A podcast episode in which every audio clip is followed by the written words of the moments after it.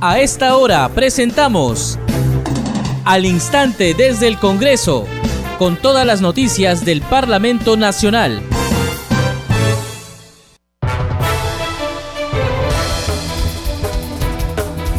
Bienvenidos, ¿cómo están? Empezamos al instante desde el Congreso y es viernes 14 de octubre del 2022, último día de la semana. Les acompaña en la conducción Perla Villanueva, en los controles Franco Roldán. De inmediato, los titulares. La Comisión de Fiscalización y Contraloría acordó citar a la jefa de RENIE, Carmen Velarde Keklin, y al ministro de Salud, Jorge López. Fue luego de que se diera a conocer que Alejandro Sánchez Sánchez, prófugo de la justicia, dueño de la casa del pasaje Zarratea e inmerso en las investigaciones que se le siguen al presidente de la República, figuraba como fallecido en el Registro Nacional de Identidad y Estado Civil RENIEC. Así lo anunció el presidente de ese grupo de trabajo, Héctor Ventura Ángel, quien detalló que ya se han cursado los oficios correspondientes a los mencionados funcionarios para que acudan este miércoles 19 de octubre a la comisión para esclarecer este hecho y remitan la información necesaria. La Subcomisión de Acusaciones Constitucionales dio cuenta del ingreso de la denuncia constitucional presentada por la fiscal de la Nación, Patricia Benavides, contra el presidente de la República, Pedro Castillo. En la Comisión de Presupuesto, los gobernadores regionales de La Libertad, Manuel Yempén Coronel, y de Lambayeque, Anselmo Lozano, sustentaron el presupuesto asignado a su pliego para el año fiscal 2023.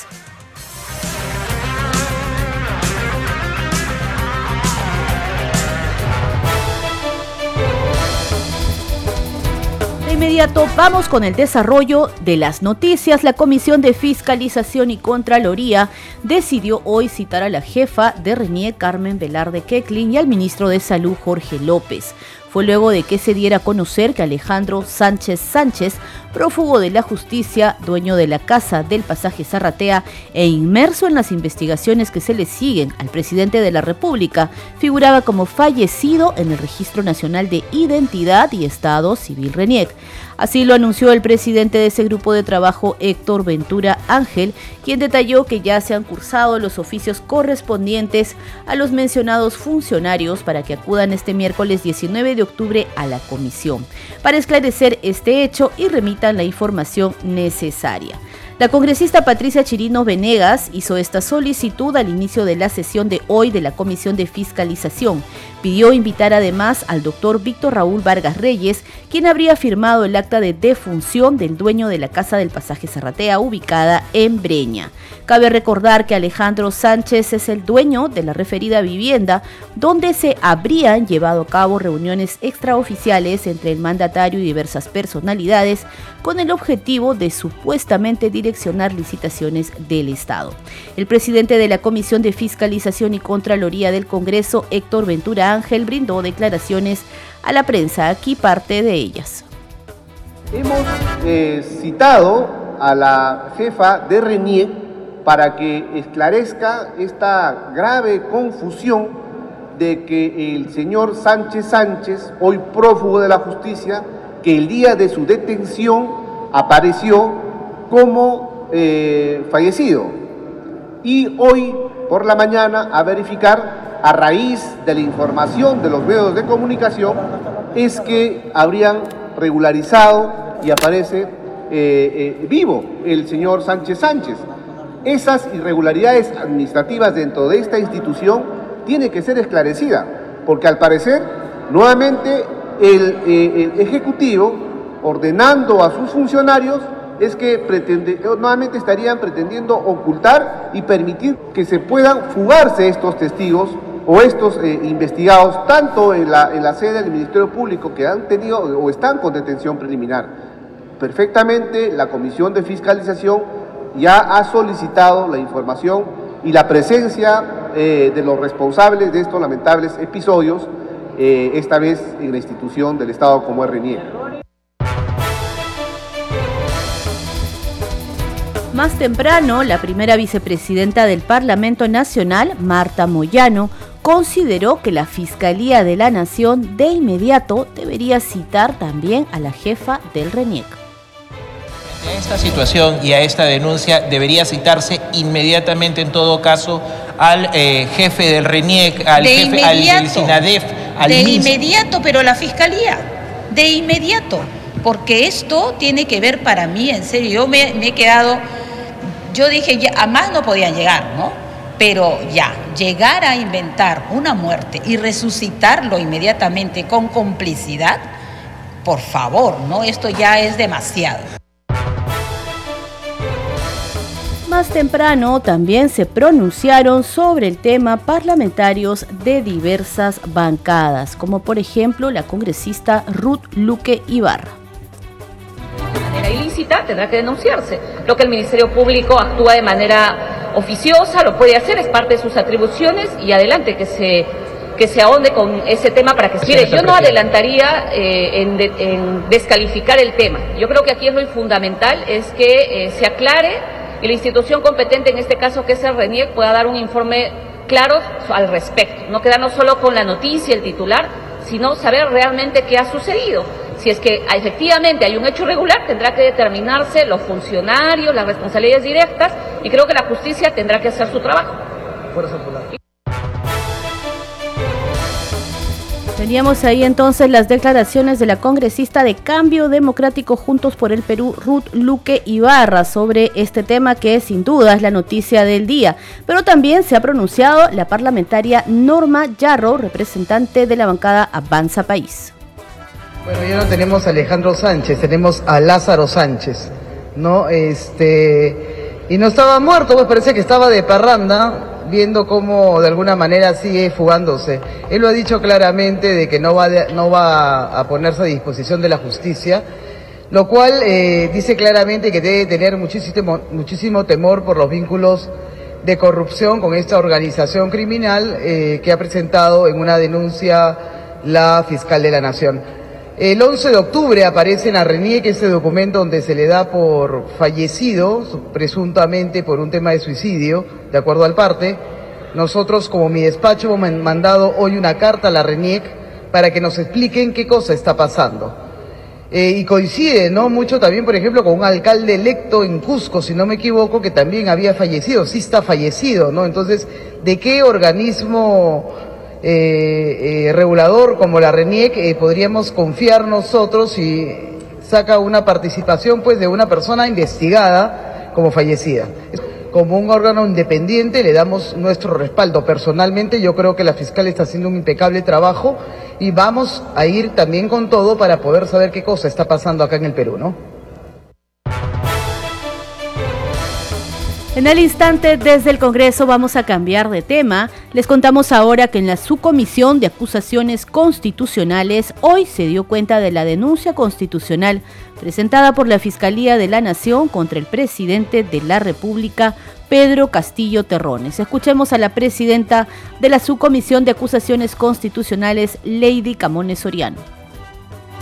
Estimados colegas, como se ha venido trabajando por parte de esta presidencia, daremos cuenta de denuncias constitucionales recibidas con anterioridad, así como denuncias recibidas recientemente.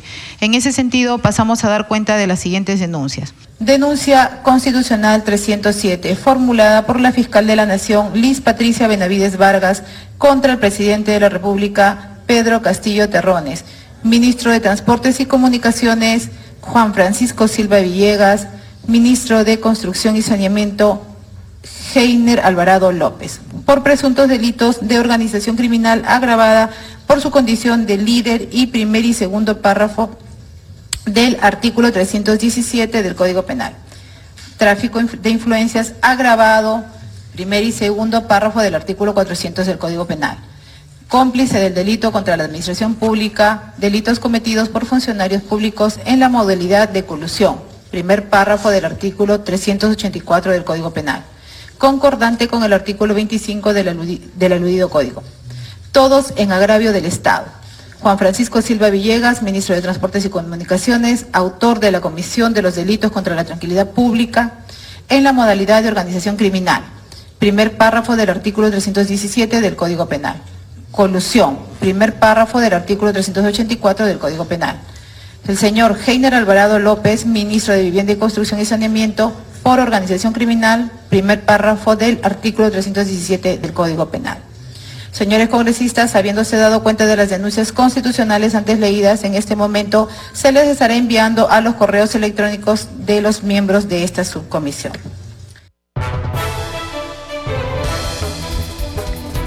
La primera vicepresidenta del Congreso, Marta Moyano, informó que el presidente del Parlamento Nacional ha enviado una carta a todos los voceros de las bancadas para que se inhiban de participar en la subcomisión los parlamentarios que tengan algún proceso en curso. Bueno, eh, primero, eh, obviamente no puedo hablar del fondo, es la continuidad de la sesión anterior. Recuerden que cuando una sesión se suspende, significa que continúa, ¿no? Estamos con la misma agenda de la sesión anterior y hoy día obviamente a las 11 hay. Sí, en algunos casos hemos estado intentando por lo menos hablar con algunos para que se inhiban de participar toda vez que eh, incluso eh, tienen eh, acusación constitucional. ¿no?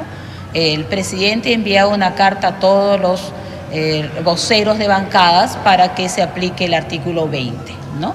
Y en eso supongo deben estar los voceros. Y, por, y, bueno, tener en cuenta también los, todos los temas que ustedes están observando, hay cosas que, por ejemplo, nosotros no podríamos explayarnos en explicar porque estaríamos perjudicando todo lo que nosotros llamamos el debido proceso.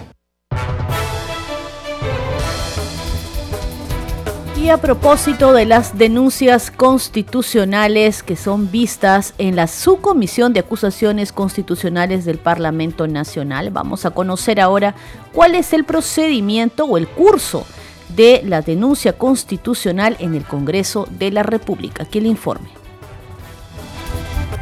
El camino que sigue una denuncia constitucional contra un alto funcionario del Estado empieza en la Subcomisión de Acusaciones Constitucionales. Es por eso que en Congreso Noticias consultamos a la presidenta de este grupo de trabajo, Lady Camones, sobre la primera etapa de este procedimiento. De la dación de cuenta de la presentación de una denuncia constitucional, nosotros tenemos 10 días hábiles para eh, expedir el informe de calificación, que puede culminar en la admisibilidad o, no o inadmisibilidad, procedencia o improcedencia de esta denuncia. Poniéndonos en el supuesto caso de que sea procedente y admisible, este informe de calificación se somete a votación dentro de la subcomisión. Si es que se, aprueba por, por mayoría de votos, recién se eleva a la comisión permanente.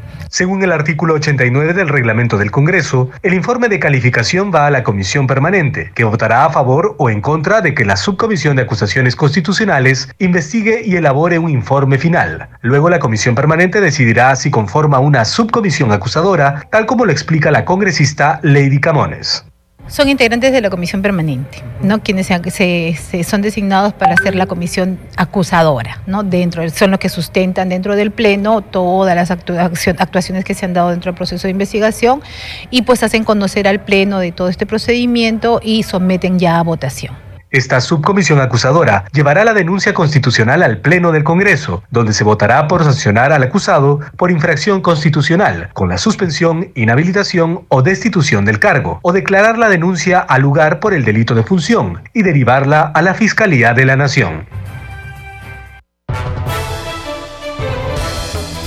Continuamos con más información en al instante desde el Congreso. Esta mañana ante la Comisión de Fiscalización se presentó la ex viceministra Elizabeth Añaños como parte de la investigación de los presuntos delitos de corrupción en proyectos financiados por las municipalidades de Anguía, Chadín y otras.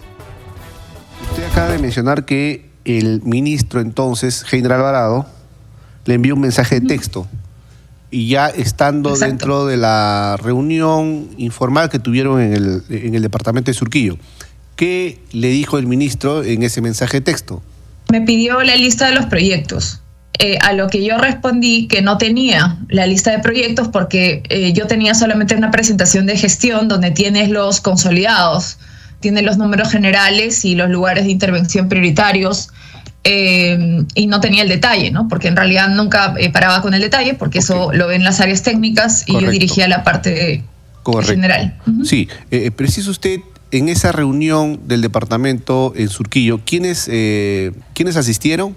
Eh, en ese momento yo no sabía quiénes eran, pero cuando salí del viceministerio pude reconocerlos a través de prensa. Eh, la, primera persona era el señor Nenil Medina, que, bueno, el alcalde de Anguía. la otra persona que además dirigía la reunión o el que hablaba más era el señor Segundo Sánchez Sánchez, ¿no? El dueño del pasaje Serratea. Y la tercera persona este, era el señor Abel Cabrera, que en ese momento eh, no hablaba mucho, el quien hablaba más en la reunión o preguntaba más cosas era el señor eh, segundo Alejandro Sánchez Sánchez, ¿no? Eh, y el señor Abel Cabrera estaba escuchando todo, toda la presentación. Correcto. Ahora, ¿usted no conocía a estas tres personas? No. A ver. No, nunca las había visto. Ok, en ese contexto, ¿cómo es que usted, siendo una alta funcionaria del Ministerio de Vivienda, ¿Cómo es que usted acepta reunirse en este departamento ubicado en Surquillo con personas que nunca usted había visto? De acuerdo. hay que precisar que yo estaba yendo a una reunión con el presidente en Palacio. Correcto. esa fue la indicación principal e inicial que tuve en el día. Desde temprano eh, me dispuse a preparar la presentación y la idea era que a las seis de la tarde íbamos a tener esta reunión con el presidente. Entonces yo estaba preparada para eso, este, de corrido estábamos yendo y pero cuando fuimos a Palacio no nos reunimos con el presidente, sino que el ministro, que es mi jefe, eh, después de salir me dijo reúnanse con el buro político. Seguimos en al instante desde el Congreso. En la Comisión de Presupuesto, el gobernador regional de La Libertad, Manuel Yempén Coronel, sustentó el presupuesto asignado a su pliego para el año fiscal 2023. Aquí parte de su exposición. Nosotros sería conveniente, presidente, que se establezca que la totalidad del presupuesto debería de estar en la arcas de los gobiernos regionales del primero de enero y eso no es así. Por eso que nosotros estamos haciendo unas sugerencias al final de mi exposición con la intención de que se revise la manera como nosotros tenemos el presupuesto. Por ejemplo, presidente, nosotros deberíamos de ser analizados los gobiernos regionales, dado que nos exigen el cumplimiento del 100% del presupuesto modificado, presupuesto que gran parte de ello se recibe a partir de julio. También asistió a la comisión de presupuesto el gobernador regional de Lambayeque. Vamos ahora con otros temas. En el instante desde el Congreso les contamos que el Pleno de la Representación Nacional aprobó en la víspera la propuesta de insistencia al autógrafa observada por el Poder Ejecutivo, que regula la tenencia compartida y tiene como punto de partida que ambos padres tienen los mismos derechos y obligaciones respecto a sus hijos privilegiando de esta manera el interés superior del niño. El dictamen de insistencia que comprende las iniciativas legislativas de los congresistas de la bancada de Fuerza Popular Patricia Juárez, Alejandro Aguinaga y María Cordero Jontay promueve que los padres lleguen a un acuerdo antes de iniciar un proceso judicial pero mantiene la opción de tenencia exclusiva para casos excepcionales y debidamente fundamentados, en los que hay, por ejemplo, violencia, descuido, negligencia, abandono u otra situación en contra del menor. Pero ¿de qué se trata la ley de tenencia compartida aprobada por el Congreso? Escuchemos al tercer vicepresidente del Parlamento, Alejandro Muñante. A ver, nosotros tenemos que velar siempre por el interés superior del niño y la Convención de los Derechos del Niño y todos los especialistas que hablan sobre el tema siempre nos dicen, ¿no es cierto?, con información, con documentación, de que el niño necesita crecer al lado de papá y mamá. Pero cuando se rompen estos lazos de los padres, los niños no pueden verse perjudicados. Es decir, los padres tienen que tener el tino, la madurez necesaria como para garantizar que su niño no pierda esos lazos. El gran problema en nuestro país es que existe mucho conflicto familiar Y a veces, en muchos casos existe que los hijos son tratados hasta como rehenes, ¿no? Como trofeos de guerra. Eso es lo que queremos nosotros evitar. Si bien es cierto, la tenencia compartida ya estaba regulada en nuestro Código de Niños y Adolescentes, esto era una figura optativa, es decir, el juez siempre prefería darle la tenencia exclusiva a uno de los progenitores, mayormente la madre, ¿no es cierto? Y al otro le daba solamente la eh, régimen de visitas. Eso creo que no es dable. Lo que corresponde cuando existen padres separados es la tenencia compartida, pero esto va a quedar a discreción del juez, es decir, si el juez determina que la tenencia compartida no va a ser la mejor solución para un niño porque uno de los padres no garantiza su seguridad y su salud, el juez simplemente va a optar por la tenencia exclusiva. Es decir, no es que el juez esté obligado necesariamente a siempre dar la tenencia compartida, no, esto se va a sujetar a su discreción.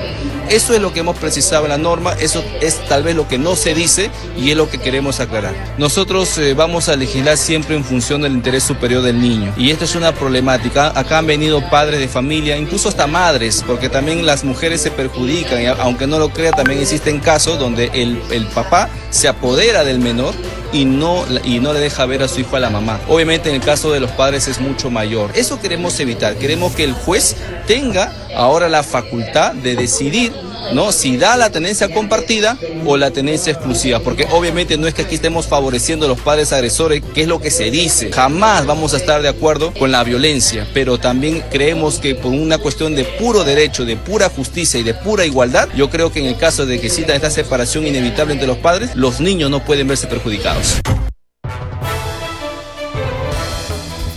Seguimos con más información. En al instante desde el Congreso, la presidenta de la Comisión Especial Multipartidaria de Protección a la Infancia, Magali Ruiz, informó que en la sesión realizada hoy asistieron representantes de organismos internacionales quienes expusieron sobre los procesos de adopción fuera del país y la problemática de este tema en el territorio nacional. Escuchemos.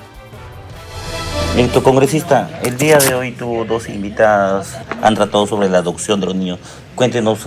Bueno, la Comisión de la Infancia está muy preocupada por los procedimientos, el tema de adopción de nuestros niños y niñas y adolescentes aquí en nuestro país. Es por eso que ya hemos venido realizando mesas de trabajo con este, instituciones que están involucradas y hemos creído conveniente invitar a dos organizaciones este, internacionales como es Italia y España quienes han hoy día eh, han desarrollado una exposición las experiencias de sus países y a la vez también emitir alguna opinión referente al tema administrativo, cómo se lleva aquí en el Perú.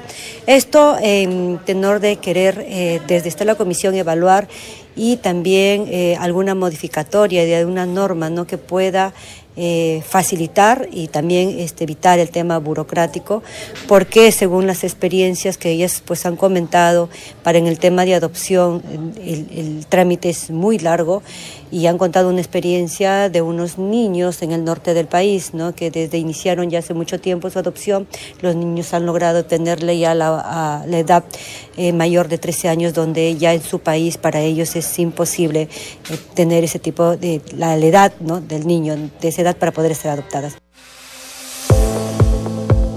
Congreso en redes. En el instante desde el Congreso es momento de conocer las novedades en las redes sociales. Para ello nos enlazamos con nuestra compañera Danitza Palomino. Muchas gracias, Perla. Vamos a dar cuenta de las publicaciones en redes sociales. Iniciamos con la cuenta oficial del Congreso de la República. Dice Congreso Informa. Desde Huancavelica, la Comisión de Energía y Minas abordó la propuesta de modificación de la Ley General de Electrificación Rural para cubrir la demanda de energía eléctrica monofásica, bifásica y trifásica. Vamos con otra publicación también de la cuenta oficial. Dice, el Pleno aprobó insistencia para regular la tenencia compartida. Esta medida tiene como punto de partida que ambos padres tienen los mismos derechos y obligaciones respecto a sus hijos, privilegiando el interés superior del niño. Y vamos con otra publicación también de la cuenta oficial del Congreso de la República. Dice Congreso Informa, el Pleno aprobó que los gobiernos regionales dinamicen la ejecución presupuestal de los recursos del canon en favor de los institutos y escuelas públicas de educación superior. Y finalmente vamos con la publicación de la congresista Katy Ugarte, dice feliz aniversario provincia de Canchis. Un día como hoy, en 1833, se creó la provincia de Canchis de la región Cusco. Envío un cálido saludo a todos los habitantes de esta importante y hermosa provincia. Bien, Perla, son algunas de las publicaciones en redes sociales. Adelante con usted en estudios. Muchas gracias Danitza y para conocer las actividades, el trabajo del Parlamento, nos enlazamos ahora con nuestra compañera Mayra Alegría. Buenas tardes, Perla. La agenda prevista del Congreso de la República inicia en breve con el evento de justicia social en favor de todos, organizado por la congresista Kelly Portalatino y se llevará a cabo en el auditorio José Faustino Sánchez Carrión. En paralelo, sesionará la Comisión de Pueblos Andinos, donde se presentará la actualización del informe de la Comisión Investigadora de las acciones de los funcionarios públicos y privados que ocasionaron el derrame de petróleo de la empresa multinacional Repsol en el distrito de Ventanilla y sus consecuencias en el ambiente y la ecología. Esta comisión será en la sala Carlos Torres y Torres Lara del edificio Víctor Raúl Aya de la Torre. Seguidamente se realizará la mesa de trabajo que impulsa el proyecto de inversión que propone atender la problemática de la falta de modernización en la infraestructura para brindar mejor servicio educativo. Esta mesa de trabajo es organizada por la parlamentaria Katy Ugarte y será en la sala Fabiola Salazar Leguía del edificio Víctor Raúl Aya de la Torre. Asimismo, sesionará la comisión investigadora de las presuntas irregularidades de contrataciones en Salud y MINSA y el Seguro Social, y tendrá como invitado al ministro de Salud Jorge Antonio López para informar sobre el uso de los ingresos obtenidos por concepto de las recaudaciones de CONAREME, entidad en la cual él es presidente. Esta comisión será en la sala Francisco Bolognesi de Palacio Legislativo y para finalizar se llevará a cabo la mesa de trabajo del análisis y ejecución del presupuesto para la atención de personas afectadas por metales. Este evento es organizado por la congresista Ruth Luque y será en la sala Luis Bedoya del edificio Víctor Raúl. Estas han sido algunas de las actividades previstas para hoy en la agenda del Congreso de la República. Volvemos contigo, Perla. Muchas gracias Mayra Alegría por esa información. Este programa se escucha en las regiones del país gracias a las siguientes emisoras. Radio Inca Tropical de Abancaya Purímac, Cinética Radio de Ayacucho, Radio TV Shalom Plus de Tingo María, Radio Madre de Dios de Puerto Maldonado, Radio TV Perú de Juliaca Puno, Radio Amistad de Lambayeque, Radio El Pueblo de Ayacucho, Radio Satel Perú de Lampa en Puno, Radio La Voz del Valle de Aplao en Arequipa, Radio Estar de Moyendo en Arequipa, Radio Gaceta Ucayalina Online, Radio Líder de la Unión en Piura, Radio Victoria de Ocros en Huamanga, Ayacucho. Enseguida, los titulares de cierre. La Comisión de Fiscalización y Contraloría acordó citar a la jefa de RENIE, Carmen Velarde Keklin, y al ministro de Salud, Jorge López. Fue luego de que se diera a conocer que Alejandro Sánchez Sánchez, prófugo de la justicia, dueño de la Casa del Pasaje Zarratea e inmerso en las investigaciones que se le siguen al presidente de la República, figuraba como fallecido en el Registro Nacional de Identidad y Estado Civil RENIEC. Así lo anunció el presidente de ese grupo de trabajo, Héctor Ventura Ángel, quien detalló que ya se han cursado los oficios correspondientes a los mencionados funcionarios para que acudan este miércoles 19 de octubre a la comisión para esclarecer este hecho y remitan la información necesaria. La Subcomisión de Acusaciones Constitucionales dio cuenta del ingreso de la denuncia constitucional presentada por la fiscal de la Nación, Patricia Benavides, contra el presidente de la República, Pedro Castillo. En la Comisión de Presupuesto, los gobernadores regionales de La Libertad, Manuel Yempén Coronel, y de Lambayeque, Anselmo Lozano, respectivamente, sustentaron el presupuesto asignado a su pliego para el año fiscal 2023.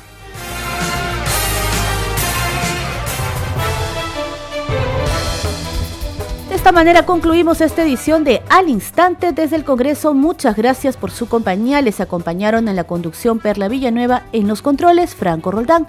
Nos reencontramos el lunes con más información del Parlamento Nacional. Buen fin de semana.